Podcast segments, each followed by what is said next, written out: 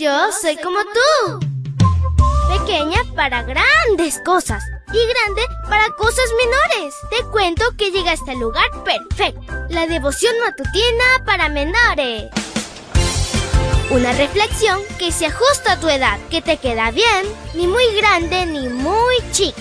Adelante y bienvenido a nuestro mundo. Hola, hola amiguito y amiguita, que tengas una hermosa semana al lado de tu amigo Jesús y de tu hermosa familia. Toneladas de bendiciones, te saluda tu amiga Linda. Y el versículo para hoy se encuentra en Esther 4, 15 y 16. Búscalo en tu Biblia y lo lees junto conmigo. Dice así. Entonces Esther envió esta respuesta a Mardoqueo. Iré a ver al rey, aunque eso vaya contra la ley, y si me matan, que me maten. Y la historia se titula La valiente intercesora.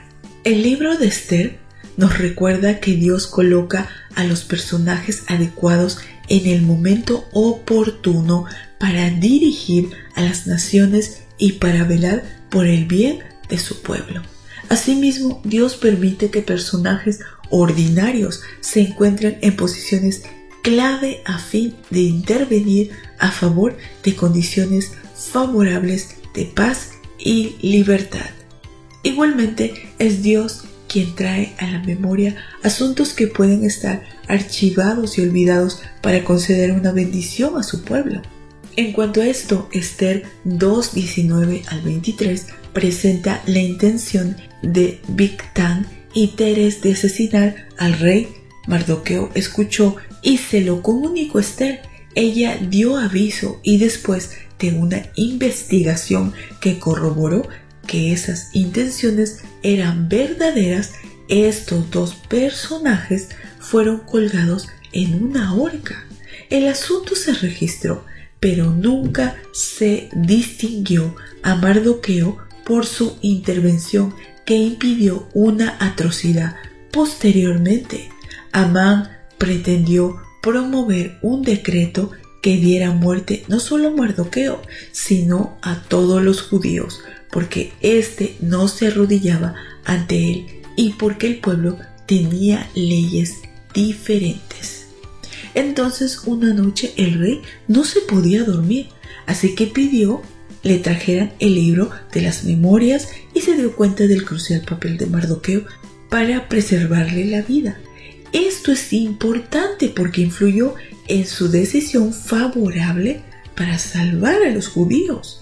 Lo cierto es que Dios fue el causante del insomnio del rey y él mismo lo impulsó a consultar el libro de las memorias y las crónicas. Dios creó el entorno adecuado para que el momento en que la reina se presentó con su petición, el rey fuera receptivo. La valentía de Esther y su disposición incluso a morir tipifica a Cristo.